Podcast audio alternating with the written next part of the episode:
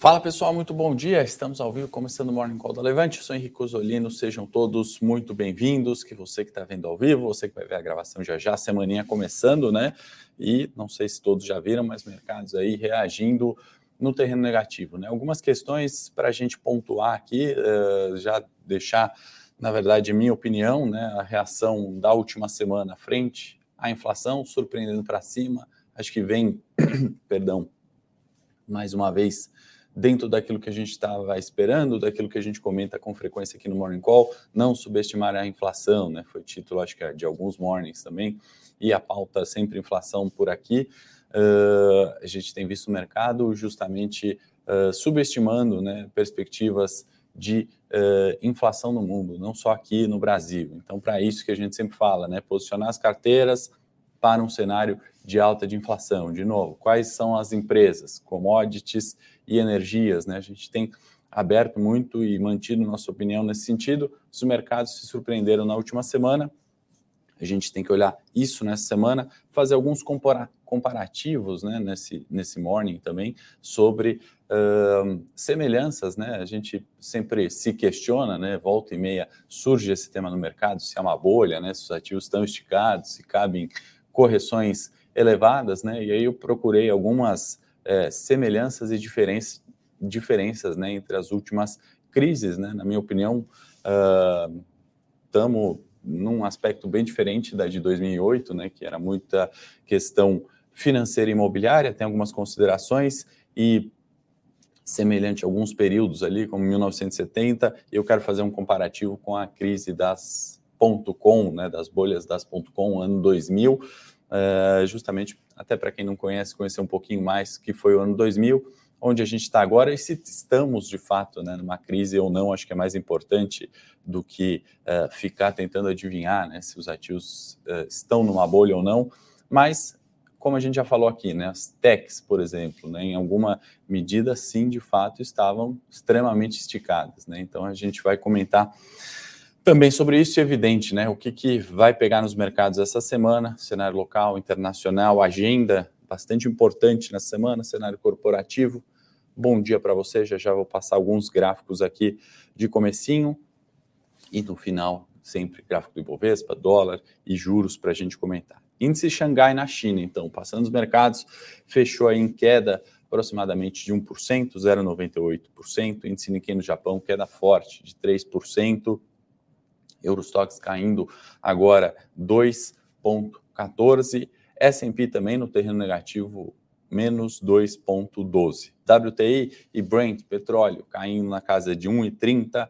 Hum, WTI 119 dólares ainda o barril, Brent 120. Minério de ferro também caiu 1,85. O dólar se fortaleceu frente ao real. A gente vai ver, obviamente, no gráfico do dólar já já. Antes disso, deixa eu compartilhar aqui com vocês é, para a gente pontuar aqui a semana, né? E a preocupação dos mercados.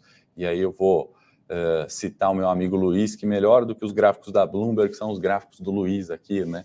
A base é tão boa quanto, mas a elaboração é muito melhor, né? Preço da gasolina por galão, né?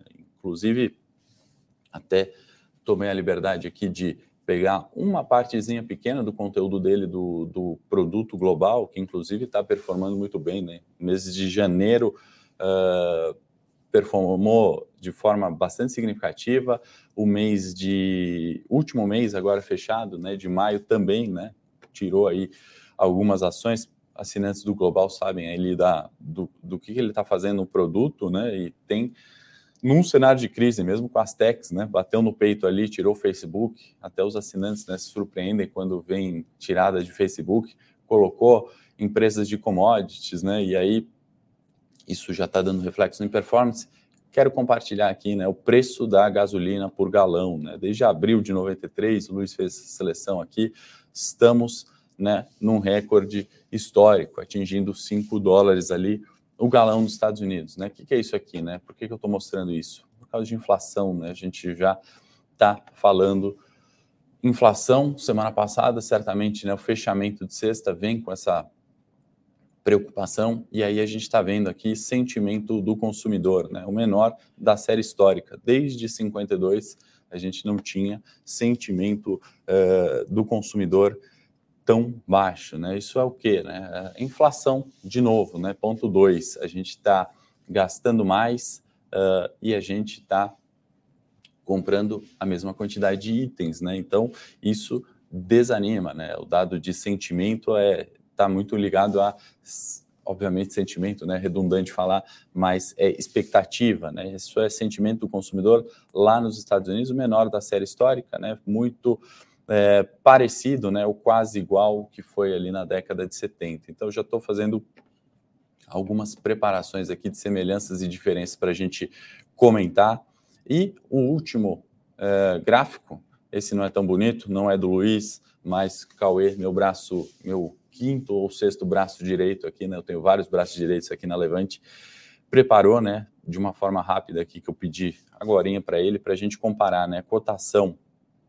É, aliás, a cotação do ien eu já vou mostrar, mas ele trouxe aqui é, a inflação, né? Dos Estados Unidos no ano 2000 e agora, né? Então a gente tem uma diferença muito grande do que era ali na bolha das .coms, tá? Eu estou mostrando aqui alguns gráficos, pode parecer não fazer sentido, mas a gente já vai fazer uma, é, um, compara um comparativo de tudo isso aqui e o que isso tem a ver com a semana que está começando, é, especialmente com o dia de hoje, tá? Aproveitando também, ou melhor, antes eu vou, é, antes de falar de paridade, ou melhor, já vamos para paridade também, não quero passar muito gráfico de uma vez, senão parece não fazer sentido, mas já já vocês vão entender o que, que eu quero é, colocar aqui, dividir com vocês, tá? Então, vamos de mais um gráfico aqui rapidamente. A gente tem falado sobre, é, sobre a paridade, né, é, dólar e ien, né, que estourou aqui para o 135, fonte investing, tá? Esse foi meu amigo Cauê que mandou também, 135, né? Então o dólar tem se valorizado frente ao ien, né? Esse nível, né, é o nível de 2002, tá? 2000, anos 2000 era um pouco uh, diferente ali, quase um para um, né? Um e meio, um, um e dois, alguma coisa nesse, nesse sentido, tá? Então a gente está falando de um dólar se valorizando muito forte contra o ien. O Japão também está com alguns problemas de dívida, de inflação, uh, e com isso, né, o Japão está tentando importar inflação para os seus mercados. Tem sido bastante criticado também a política monetária no Japão quanto a isso. Né? Então, essa desvalorização forte da moeda frente ao dólar, num país de taxa de juros negativas, né? o mundo está se financiando em ien e aplicando em dólar, né? dada essa subida de juros do Fed, tá? Então, é, só para contextualizar, a gente na última semana, né, veio o mercado, né, ou que circulou nas praças no noticiário, né, o mercado é, se assustou com a inflação não arrefecendo, né, foi para 8,6 a inflação anual nos Estados Unidos, uh, é, 1% aí na comparação mês contra mês e forte peso disso de novo, né? Acho que se a gente voltar no Morning Call de janeiro, a gente pontua isso, né? Energia, 35% aproximadamente no índice. Gasolina, 50%. A gente viu o preço uh, da gasolina nos Estados Unidos. E uh, óleo, alta superior a 100%, né? Só para destacar alguns, né? Então, o que, que é isso? Pagar mais pela mesma quantidade de itens é isso, né? O preço daquelas, uh, do, dos bens que a gente não pode escolher, né? não consumir, né, os bens não discricionários, eles têm subido. Né? Então, alimento, a gente não pode escolher, ele é um bem não discricionário. A gente compra arroz, a gente não pode viver sem arroz, macarrão, enfim. É, quem não come carboidrato vai comer carne, vai comer legumes, né? Alimento é um bem não discricionário, a gente é obrigado a consumi-lo e a inflação vem daí. Né? Então, já fazendo o link de preço de gasolina com o preço, do, é, com o sentimento do consumidor, né, menor da série histórica, é isso. Tá? Uh, hoje, né, comparar com a inflação dos anos 2000, né, onde tinha ali uma bolha nas ações.com, né, começava a sair os sites, né, os, os, os domínios e tudo aquilo foi precificado às mil maravilhas, né? E nisso eu vejo um movimento ou uh, fica cada vez mais evidente né, a semelhança que a gente teve com as techs ou com as empresas que nem são, na verdade, techs, mas venderam ali alguma solução, algum modelo de tech, que aí no modelo de valuation, né, os preços vão às alturas, só que quando o juro sobe, o desconto é bastante significativa, né? E quando mais importante do que juro subir, né? Quando a empresa de fato não tem aquele valor real, né? A gente vê a queda significativa, né? Então, esse é o cenário uh, de, de, diferença daquele momento, né? Ou semelhança com a tech. Então, inflação muito diferente, techs e ponto com muito diferentes, tá? E em dólar, né? A gente acabou de ver, uh, tem certas diferenças, mas num nível tão alto quanto foi o de 2002, né? Pós bolha das com. E o sentimento do consumidor, né? Terceira diferença, né? Preocupação também hoje muito menor, né? Então a gente tem é, se for uma crise, né, ou se for uma bolha, alguns pontos é, bastante diferentes das últimas crises mais relevantes, da 2008 e 2002, né, uma mais atrelada financeira e setor imobiliário, outra muito mais relacionada a sites, né, o que seria equivalente às techs hoje em dia.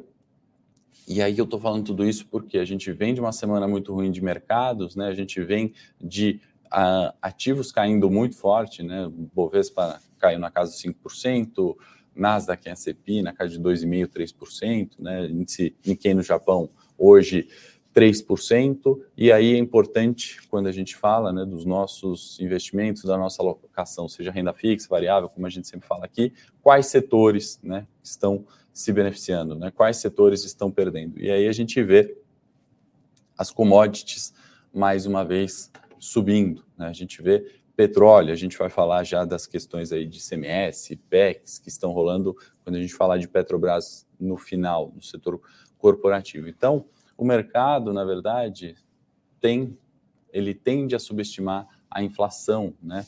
Ele está achando que subida de juros, de fato, vai conter a inflação, né? E isso a gente já criticou diversas vezes as políticas monetárias aqui, aí fazendo o link com a agenda, na quarta-feira a gente vai ter decisão do Copom aqui, né, que vai levar a Selic uh, para 13,25, né, esperado um aumento de 0,5%.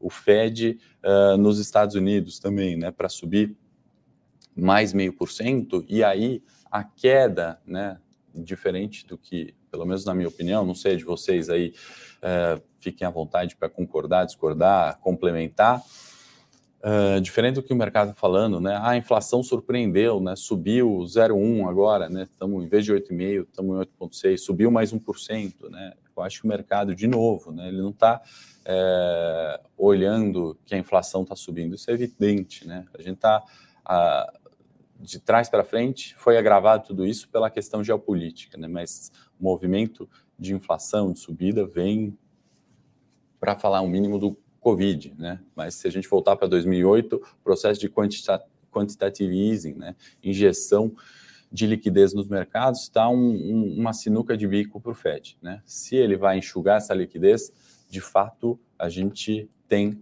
uma recessão global. E aí recessão global uh, não parece ser uma, um mesmo uh, mesmo pânico para um petróleo, por exemplo, né? ou para commodities, ou para energia, né? Ou para ouro, né? Para outros ativos, techs, obviamente, sim, tá? Uh, e o outro ponto é, se uh, não sobe juros, né, e continua estimulando a economia, né, a gente talvez é, adie um problema, né? Então, talvez essas uh, avaliações de Facebook, né, como voltando aqui a citar o Luiz, né, feitas mil maravilhas lá atrás, estavam erradas. Né? Talvez os IPOs né, contados, é, histórias mirabolantes aqui na B3, lá fora, né, talvez deveriam ter sido, é, deveriam ter caído antes, né, deveriam não ter saído do preço do corona. Estou né? fazendo um, um, um bate-papo aqui do que poderia ter sido é, o passado. Né? E o mercado, então, ele não precifica, eu acho, ele não está caindo agora porque a inflação surpreendeu. Eu acho que ele está caindo porque ele está colocando em xeque uh, uma, um dos braços uh, que é a decisão de política monetária, né? Uh, uma vez que política fiscal, né, ele tem meio que já entendido ali como os governos tocam, né, a cada quatro anos, pode ser aqui no Brasil, nos Estados Unidos, né, já entendeu mais ou menos como funciona, né. No cenário local a gente sabe que política fiscal tem um teto ali e o cobertor é curto. Né? No cenário internacional, a gente sabe as, as, divisões ali entre democratas e republicanos quanto ao fiscal. Né? E muitas vezes uh, o Fed, né, dono da política monetária, que tende a chegar no pleno emprego e na inflação ótima por meio do controle de juros ou estímulo né, à economia, para quem não sabe, uh, parece estar tá se atropelando no discurso. Né? Tá, é, é, metendo o pé pelas mãos, né, para a gente falar em bom português, e isso que o mercado eu acho que está precificando. Tá? Então, diferente de ser uma crise, uma bolha, uma recessão de fato, né, o mercado fala, poxa, o cara, Jerome Powell, presidente do Fed, está me falando que a inflação vai arrefecer, vai arrefecer, que é temporário. Eu vi na Janet Yellen, uh, quando ela era presidente do Fed. Depois eu vi o Powell que assumiu. Agora a Janet Yellen como secretário do Tesouro, fala que subestimou a inflação. Também já foi título de morning aqui. Né? A Christian Lagarde, no BC, também fala a mesma coisa. Né? Olha, é, de fato, a inflação preocupa, mas também não toma uma atitude é, de aperto monetário por lá. Então, o problema acho que está evidente né, no mundo dos economistas é, acadêmicos e extremamente gabaritados, né, e, e na hora de agir, de tomar uma decisão real, eles não têm feito. Né? E isso eu acho que é o que o mercado precifica. Né? Fala assim, poxa, quão, quando vai arrefecer essa inflação? Quanto esse aperto monetário vai de fato fazer preço? E a mesma coisa aqui. Né? Campos Neto foi na mesma linha de falar a inflação é temporária e a gente está vendo que não é. Né? E a gente tem falado isso no Morning com uma certa frequência e por isso que é importante uh, a gente ouvir, né, e ter esse espaço aberto aqui sem, sem viés, né, e não levo para o pessoal para falar mal do Powell e defender um outro, falar mal do Lula, falar mal do Bolsonaro. Né? A gente tem um simples mandato aqui que é onde investir nesse cenário, né? Dado que a gente sabe ou tem falado que commodities e inflação é para cima, o que, que a gente tem que fazer com o nosso dinheiro? Como a gente se protege da inflação, né? Não fazer nada não é uma opção, deixar é, dinheiro parar na conta. Nos Estados Unidos você vai perder 8,5%, aqui no Brasil vai perder mais de 10% esse ano, né? Inflação ela só frustra para cima no Brasil, né? Você apostar que ela vai frustrar para baixo, você já está estatisticamente é, não, não num cenário de probabilidade não favorável, tá? Então esse é nosso nosso viés aqui de morning, né? Estamos uh, no meio do ano e se não ficou claro ainda isso, é, quero que fique bastante claro, é nesse sentido. Né? Inflação, commodities para cima, existem alternativas. Né? Esse título de bolha é justamente né? não, não investir talvez em tech, não colocar grande parte do capital em uma única ação tech. Né? A gente fala com bastante gente que está chegando agora em bolsa também, né? parece tudo meio complicado, né? e a gente veio do movimento da Eletrobras, de FGTS, né? então uma série de pessoas também que não investiam em bolsa já foram só para a Eletrobras. Aproveita esse movimento da Eletrobras né, e, e, entenda ali né, o benefício de diversificação, de carteiras, de estratégia de curto, longo, médio prazo, renda fixa, renda variável. Né? Não, não vamos tentar achar o santo grau e falar, poxa, então agora só invisto em Petrobras, já que o Henrique está falando que commodities é para cima e o petróleo só caiu 1% hoje nessa sangria de mercado da última semana. Né? É, a ideia aqui é avaliar cenário e alocar corretamente, tá? Fazer um convite para vocês, produção, coloca o link aí na tela, nosso vídeo de análise técnica semanal, tá bom? Para quem gosta de análise técnica ou para quem nunca viu ali o que, que é um gráfico, como olhar é, pontos, preços, né? O ativo está caro ou está barato do ponto de vista da análise técnica, alguns conceitos importantes que a gente já solta no domingo, esse panorama é, da semana. Tá? A gente analisa o Ibovespa, que a gente vai fazer rapidamente já já, é, juntos aqui no gráfico, como sempre nos mornings, é, mais, mais detalhado aí no vídeo, e 10 ativos compõem 50% do índice Ibovespa. Dá para ver os ativos que caíram muito, né? Se caiu muito, tem alguma coisa, né? Os preços nos dizem alguma coisa, né? Toda vez que a gente tem é, excessos no mercado, né, um gráfico fica Mas, claro, pelo menos para alertar a gente alguma coisa, né? Ou é uma oportunidade, ou de fato não é para investir. Esse é o, o, nosso mandato aí no vídeo de análise técnica. E para quem nunca viu, né, pode aprender um pouquinho sobre análise gráfica. Né? São duas escolas de avaliação: análise gráfica, olhar preço, olhar candlestick gráfico, que é o que está no vídeo, é, e é, análise fundamentalista, né? olhar as margens, projeções de receita, descontar as taxas de risco e chegar no valor da ação, né? são as principais escolas de análise. No cenário local, pessoal, dado tudo isso, né, a pauta internacional é tão mais importante. A Karina está perguntando: bom dia, mestre, não é uma boa hora para operar opções da Eletrobras? Karina, sim, é uma boa hora. Uh, nos últimos três meses eu tenho olhado quase todos os dias. Né? O problema que a gente, enfim, tem o produto de opções, né? Tem uma série de assinantes, né? O problema aí é a liquidez, Karina. Então, não consigo é, recomendar opções de Eletrobras num preço, num nível, num momento ideal, dado a liquidez, né? Certamente é, 10% do grupo entraria e 90% fica de fora. Então, a gente tem que é, justamente priorizar a maioria e e temos pegos, é, pego outras opções com liquidez. Né? O foco foi para a Eletrobras, encerrou-se a liquidez ali das opções e, enfim, alguns spreads caros também em opções, a gente vai olhando para outras, tá, Karina? Então, não tem saído recomendação de Eletrobras, ainda que eu tenha olhado todos os dias nos últimos três meses com bastante atenção para elas. Então, é, cenário local, pessoal, a gente tem o quê? Fica à mercê muito dessa questão de inflação e aqui o cenário do Copom. Né? Para a semana, se a gente resumir em talvez cinco drivers, aqui a gente tem que olhar a China, que veio aí com alguns lockdowns, restrição em alguns pontos, né? isso certamente influencia Brasil, questão do minério, mundo, lockdown é, na China, China estamos falando de PIB do mundo, né? É, e tem dados de serviços e indústria que podem ainda frustrar para baixo nessa semana. Segundo tópico para essa semana, Copom, né?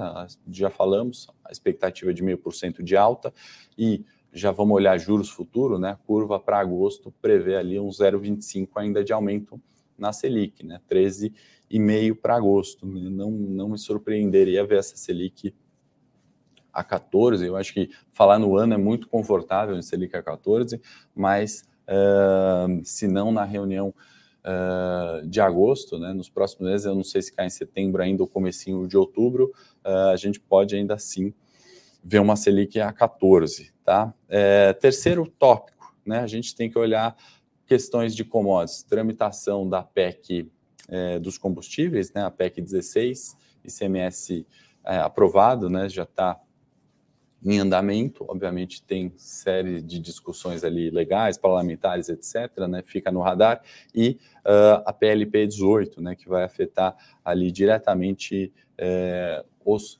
combustíveis, as distribuidoras, certo? Já vamos falar no cenário corporativo um pouquinho mais sobre esse eh, tópico, tá? Então, eu acho que são esses aí os pontos, tá? Para a gente olhar nessa semana aqui no Brasil. Acho que não esqueci de nenhum. Agenda já falamos, vamos colocar o gráfico do Ibovespa para a semana, você tem detalhado no vídeo, mas obviamente a gente vai trazer aqui para vocês. Então, da última semana para essa, né, aquela relação da resistência, né, 112 mil pontos, foi respeitada, né, a relação não favorável de preços, né, para resistência mais relevante, 113,500.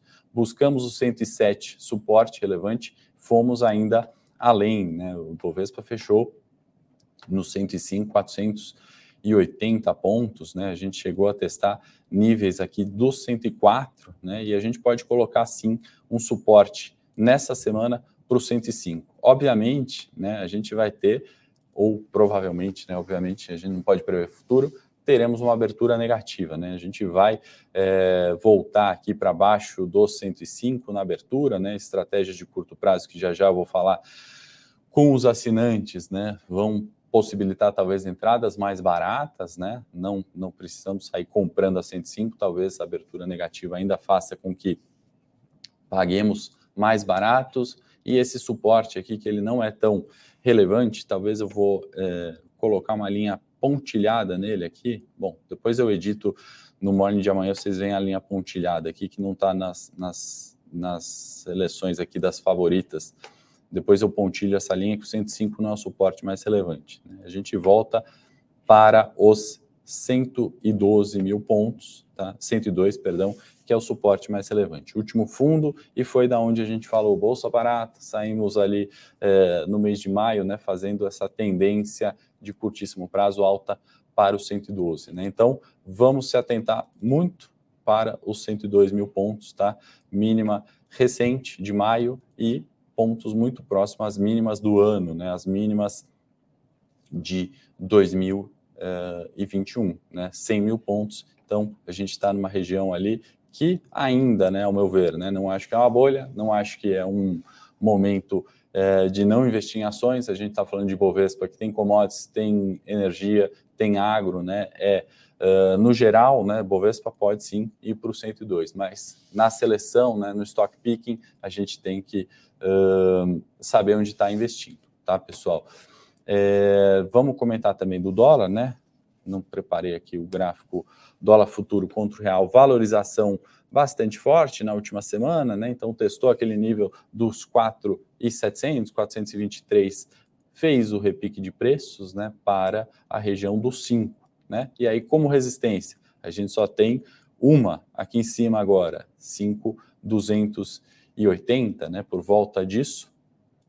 Então, uh, depende tudo dessa semana, né? O movimento o comportamento normal de preços, né, seria um arrefecimento do dólar primeiro, né, talvez um novo teste na região do suporte, né, a gente vai rastreando o futuro do dólar para 4,80 e aí nova subida, né? Eu falei comportamento normal, tá? Nada impede do que, enfim, juros sobem nos Estados Unidos, Copom tem um tom aqui meio uh, distorcido quarta-feira, isso pode fazer essa aceleração até os 5,20. Importante a gente ter o gerenciamento de risco, né? O que é gerenciamento de risco? Stop no 4,80 ou uh, suporte no 4,80, resistência imediata 5,40, 5,74, né? Essa região da paridade 5 e um alvo, né? Uma resistência mais relevante 5,280 aqui em cima para dólar. É isso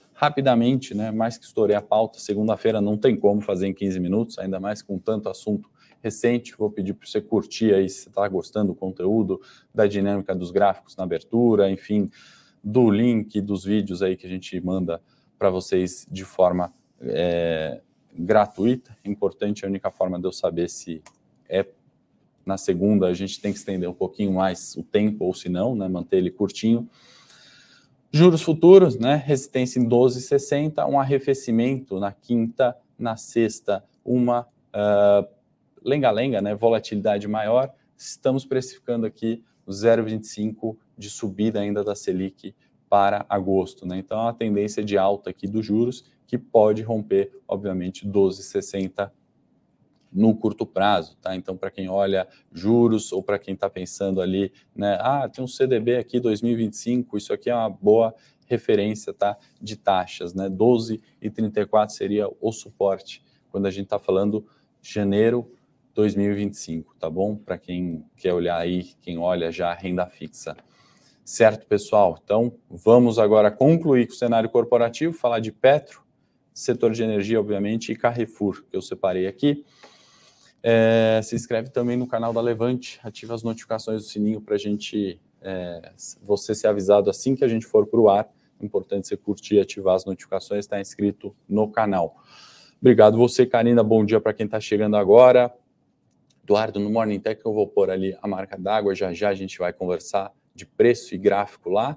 É, vamos, então, o setor de energia está aquecido, né, pessoal? A gente tem a Energisa, né, que ela uh, acabou uh, concluindo, né, não sei se alguém segue aí há, mais tempo, né, uma aquisição da Gemini Energy, e aí uh, tinha pago na época cerca de 34 centavos por ação da empresa, né, e aí conclui e agora vai fazer uns ajustes, né, para de fato operacionalizar o negócio, acho que é um ponto é, positivo, setor de energia, né, sem falar especificamente da End 11 Energisa, mas tantas outras aí uh, performando melhor que outras tantas, né? Não necessariamente precisa ser performance positiva, no setor de energia de fato é ainda esse ano, mas uh, essa conclusão acho que é um ponto importante, notícia positiva para a Engie 11,